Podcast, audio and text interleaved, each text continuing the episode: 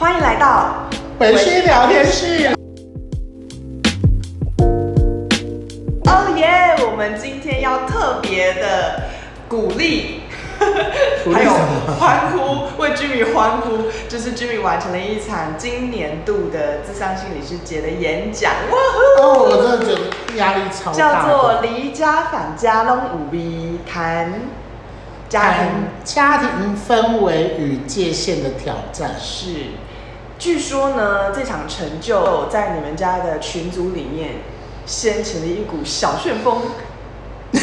而且还是你爸，你爸其实就是主角哎，就你爸还截图了 你的那个感感想文，然后在家庭群组里面发布，对不对？好，我要先跟没有参加那一场演讲的朋友讲，就是呢，因为今年的智商心理师节，我们是决定要以回家这个作为主题。其实我觉得。呃，如果大家在听我们的 podcast，应该也知道，就其实我们已经录了好几集，都是跟家有关的，包含上个礼拜讲的中秋也是跟家有关的。那这一次要讲回家这个主题，呃，我也蛮有感触的，所以就是在在那个，嗯。准备这一场演讲的过程当中，其实就整理自己一些家庭故事嘛，然后整理说，哎，当初是什么原因？我一个北部的小孩子，然后要跑到中部来念书，然后现在跑到南部去工作，然后呃，又又是怎么样？现在就是带着什么样的心情，哦、呃，重新参与家里面的活动这个样子。那其实呢，我的演讲的主题很大的环绕在我跟我爸的父子关系这个部分，嗯，因为在我家就是我我爸是跟我关系从小到大比较紧张的一环，结果没有想到那天就是演讲完之后，最喜滋滋的也是你爸，那那天最好笑的是，我就我在 Facebook 就 PO 了一篇，就是感谢，例如说呃一路上，例如说有帮忙看 PPT 的朋友。嗯有有在帮忙，就是那一天测试我的视讯跟那个呃对话流畅度的朋友，网络的朋友，我就还有谢谢，就是一路上帮助我，就是在这一段就是呃离开家到社会化的过程当中，就是对我很多帮助的朋友，然后呢。我爸看到我那一篇感谢文之后，他就把我整篇文章就是截图，然后还有我那一场演讲做的宣传，就是心理师节的宣传图，对，截图，然后截下来，然后丢到我们家族的群组，然后就我在家里面的。从出生之后的那个小名是小宝，对，我刚刚也才知道，好怎么可爱，小宝。然后就在那个我们家的群主就讲说，啊，小宝今天做了一场线上演讲，然后想当然尔就是其他亲戚啊，就例如说像我姑姑，呃，我表姐，就就啊啊，小宝好厉害啊 之类的。可是我那时候其实看了很尴尬，因为刚刚 Jennifer 有念那一场演讲的标题就是“离家返家拢有味”。那其实说真的，这个标题，然后再配上我我后面有一个小标是，就是谈家庭氛围跟界限的挑战。其实说真的。我相信，你看这个内容就觉得就知道，就就知道，其实很大一部分不会讲跟家里面是正向的事情。对，结果我爸这样宣传，我那个时候就是有点尴尬。嗯，因为我其实根本没有想要让亲，就是亲戚们知道说啊，我做了这一场演讲，然后我讲了这样一个主题。结果我姐就在那边说啊，你厉害啊，你怎怎怎。结果我就。敲我姐，我就用赖敲我姐，然后跟我姐讲说：“你不要再起哄了，你看到这个标题，你不知道我讲的是什么吗？” 然后她说：“有啦有啦，我有注意到这个标题。不过你爸为你开心吗？嗯，就是你就让他乐一乐嘛。”我说：“好。”到到此为止，别再讲了。就是我巴不得我现在赶快接下一场不同主题的演讲。就你们要宣传，是你们要嗨，那是你们家的事情，不要再 focus 在这场演讲。然后我最后又跟我姐讲说：“你看我妈都知道我要讲什么，所以我妈就不会跟着起哄。”结果你妈就打给你了。结果就是那一天晚上，我跟我妈通电话的时候，我妈就用一个非常戏剧化、很亢奋的声音跟我说：“儿子啊。”然后呢？儿子啊，今天演讲很顺利啊。嗯。妈妈看你那个演讲的标题取得很好哎，叫做《离家返家拢无味》，是从孤味的歌词改的嘛？我就说，爸是在旁。爸在旁边，你还讲那么大声？他说：“爸当然在我旁边啊！我现在开扩音，我们一起聊。”我那个时候就心头一惊，我想说，我巴不得他没不知道这个标题，结果你刚刚想用这么大声，就是又复述了一次。那我说：“妈咪，你是不知道我到底讲了什么东西吗？” 他说：“哎呀，什么关系？我们家的小孩出去外面演讲。”是大事，是喜事。我说我又不止讲这这场演讲，就我每个月都在接演讲，就是可不可以不要那么夸张？他说：“哎呀，好了好了好了，妈妈就是想说你今天紧张了这么久，总算总算放松了，妈妈也为你高兴嘛。”我说：“好，高兴就好，快挂电话。”然后你说：“你爸还想要跟你讲，你跟爸爸说我。”累了一天，身体不舒服，就要跟他说早点睡觉，明天我就打给他，然后 OK，我们就结束那段对话。然后结束那段对话之后呢，我就赶快敲我姐说，我刚跟你说我妈很知道状况，结果我错了。哎、欸，但是搞不好会不会你爸看到这个标题，其实他也心知肚明，可是他还是很感到为你感到骄傲，就你可以把这个历程做这些整理，然后分享给别人。我不知道他是用什么样的心情 说实在话，但是我觉得，嗯，我如果是我爸爸的话，我不太会希望家里面的故事就是给，呃，不不认识的人听到。当然，我觉得我蛮保护他们的，因为我没有放照片啊什么之类的。嗯、然后我尽量有一些情节也是，就是家里面故事的情节是有做一些淡化跟处理。嗯。不过，anyway，这一次演讲的准备历程，其实对你来说，你自己很有感觉，对不对？对，你可以跟大家分享一下。呃，我觉得有几件事情是，就是真的很想，呃，跟大家分享的。首先呢，就是因为家庭这个主题，我这我觉得一直以来都是我，嗯、呃，我觉得家庭这个主题对我来说是一个。从小到大都很难理解的的一个谜，你知道吗？嗯、因为我有时候难解的结。对，因为我有时候一直在想，家人之间的关系到底目的是什么？嗯、是得到支持吗？可是我觉得从小到大，其实支持我最多的不是我的家人。嗯。对，我反而从小到大最鼓励我去做自己跟追求自己想要的。都是我的老师，或者是后来有交到一些就真的很不错的朋友，他们反而鼓励我去去做很多很勇敢的尝试。那如果是得到无条件的爱吗？可是我又没有觉得自己从家里面得到无条件的爱，因为我爸小时候是非常讲究我的功我的功课的，我又没有觉得说自己多被无条件的接受。像我有时候考试回来表现不好，我爸也会对我冷言冷语这样子。呃，反而是有的时候，我可能突然被赶出家门的时候，呃，我可以一通电话就问说，我可不可以去你你家住？就是打电话给一些朋友求救。我反而觉得我那些朋友才是无条件 接接受我，就是就是莫名其妙。然后他爸他他们家的爸妈也可以接受说，哦，莫名其妙一个小孩子就要来我们家住一个晚上这个样子。我觉得其实蛮。蛮奇妙的。那如果说是得到钱嘛？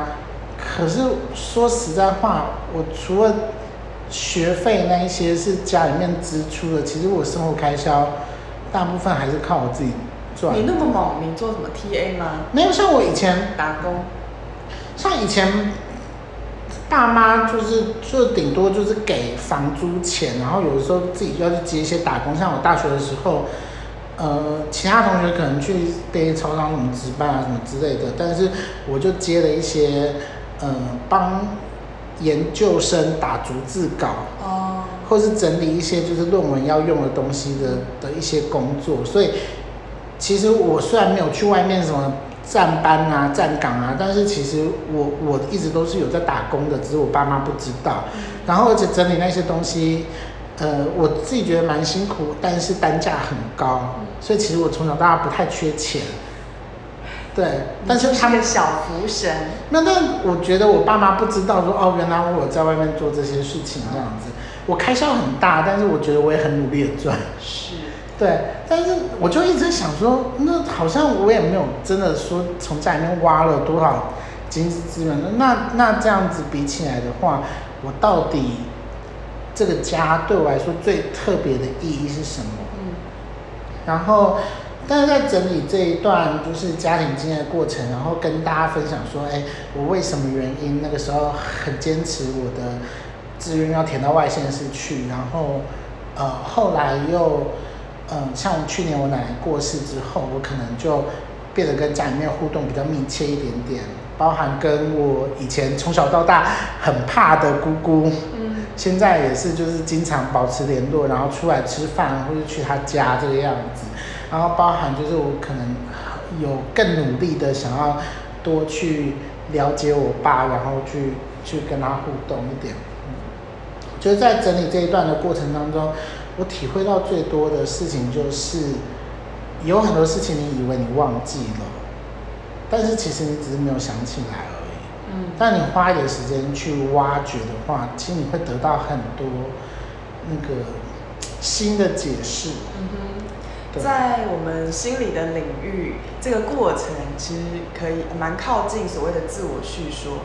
对，以前听到自我叙说这个词的时候，都呃，其实主要是我们研究所在写报告，我们研究所是好长需要写什么自我整理对的报告，然后要去分析自己对的周遭或成长史什么之类的。可是我以前呃，可能道行没有像现在这个样子嘛，因为现在毕竟出来做实务工作。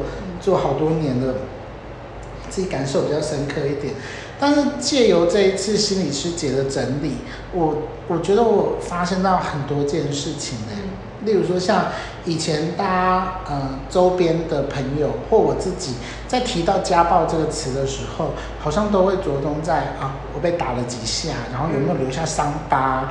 用什么打衣架还是用皮带？对，然后有没有打到严重到就是去医院对那种程要去验伤的那种程度？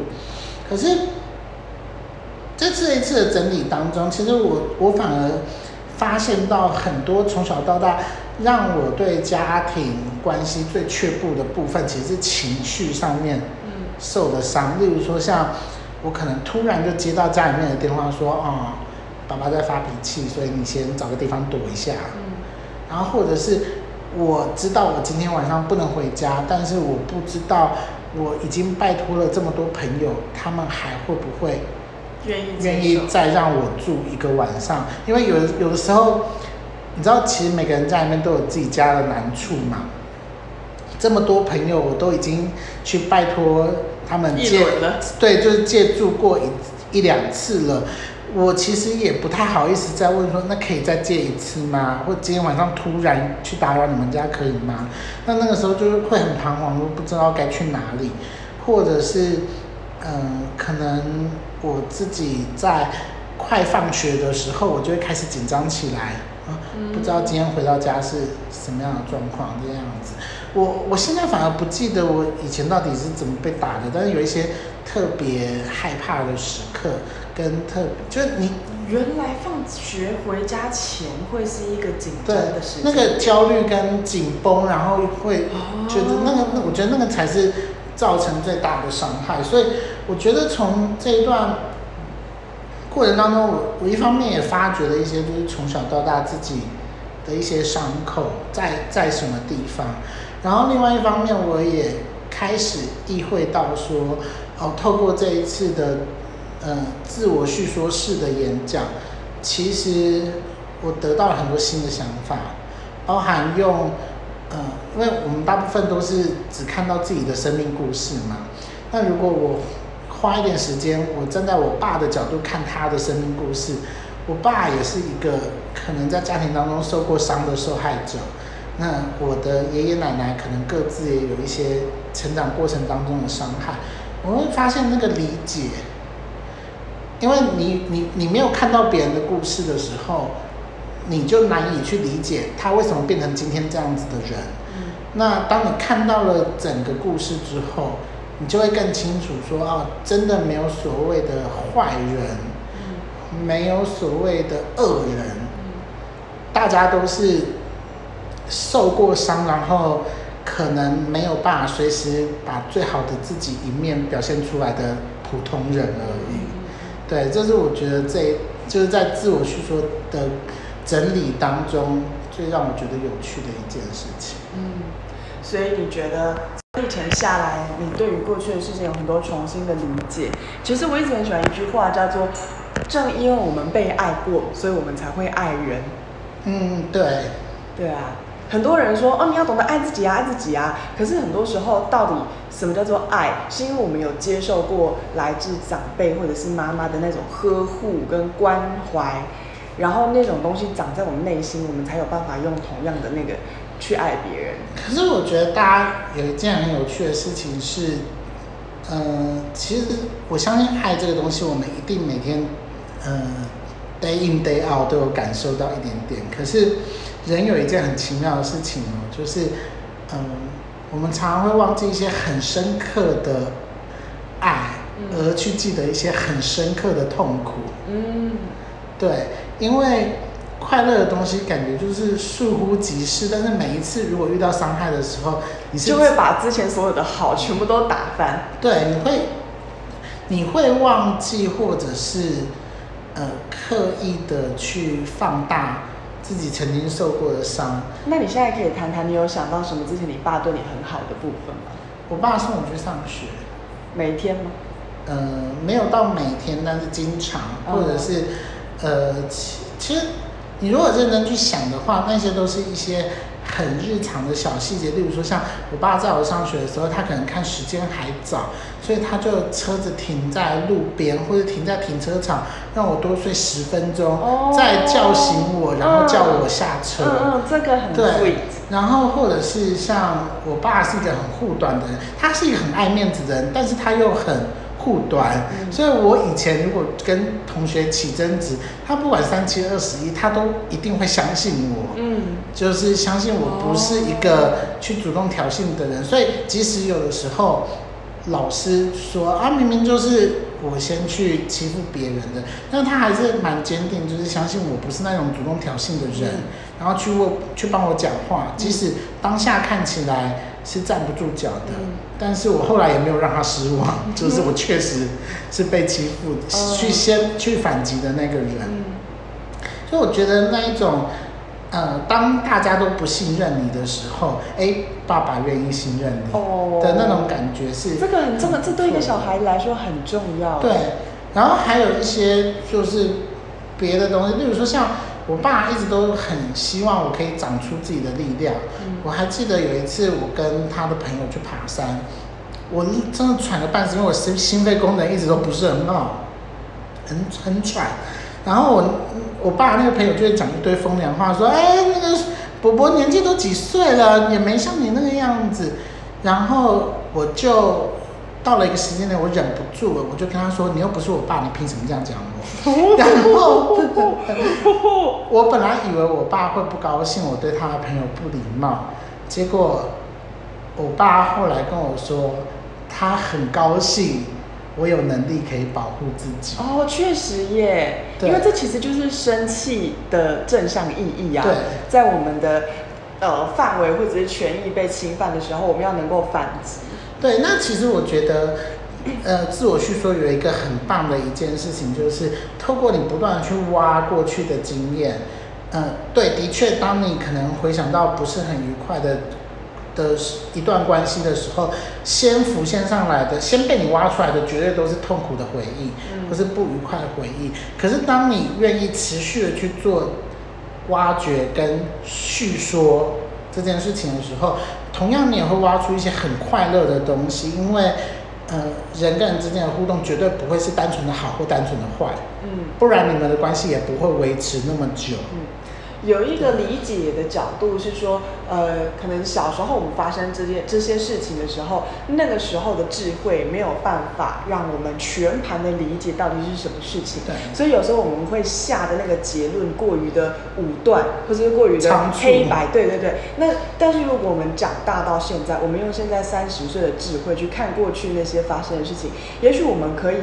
发现到更多的线索，可能以前线索总共有十条，我们只能看到其中的两条。可以，我们现在的智慧，我们可以看到全部的十条。那我们多参照一些其他的线索之后，我们可以有更多的理解，去了解说啊，当下可能有因为什么什么不得已的原因，所以后来是这样子的结果。也许那个时候没有办法这么的圆满，可是我们有可以有一个新的理解。对啊，这我觉得这也是很明显，就是自我叙述的价值。是。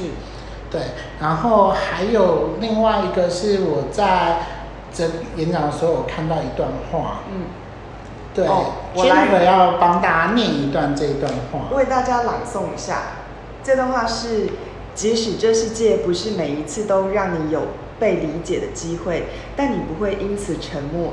最怕的是你受伤以后，再也不说自己的故事了。当秘密永远是秘密的时候，伤口就没有包扎的机会了。其实自我叙说分成两个部分，嗯，一个是整理自己，另外一个是叙述，就是最重要的就是叙说出来，嗯，对。那呃，首先第一部分是整理，就你如果没有整理，你也没什么好说的嘛。第二部分为什么把它说出来很重要？因为把它说出来，你才有机会听到不一样的想法。我们都经常会活在自己的主观意识里面，然后我们用。很主观的方式去诠释发生在自己身上的一切，发生在自己身上的，嗯，有自己一套逻辑去解释，然后或者是我们可能选择性的多去看到哪个部分，跟忽视哪个部分。但是其实，呃，透过叙说的时候，你让别人知道你的生命故事，别人也也许会帮你拉回来，看到一些你之前没有看到的细节，跟。别人不一样，对同件事，对同一件事情的不一样的诠释。对，因为有时候事件往往是中性的，重要的是我们如何解读它。对，那其实透过自我叙说，你也是有一个交流的机会，让别人有机会去，呃，陪着你重新去修改你对这件事情的一些看法。嗯，那有的时候，嗯，教学相长嘛。就是透过这样的交流，其实你的你的人生、你的视野也会变得不一样。所以我真的觉得蛮鼓励大家做这件事情的。嗯，对啊。那今天其实，呃，也我一开始也没有想说要跟大家分享演讲的心得啦，是 Jennifer 的提议。但是我觉得就趁这个机会跟大家说，就是真的好好去整理自己，因为整理你自己是一个成本最低的。心理保健，嗯，对，我就跟居民说，我觉得这件事情很珍贵啊，就是你参与演讲这一一一整件事情，我觉得最珍贵的就是你从整理自己当中有一个新的收获。对，所以其实我也蛮鼓励大家去做这件事情，好好整理自己的经经验，然后重新看见，对，然后试着去跟别人分享。嗯，对，那这样子的话，就是希望大家的人生都可以跳脱出原本的框架，去看到。不一样的视野。是，今天很谢谢 Jimmy 的分享，那我们这集到这边喽，拜拜，拜拜。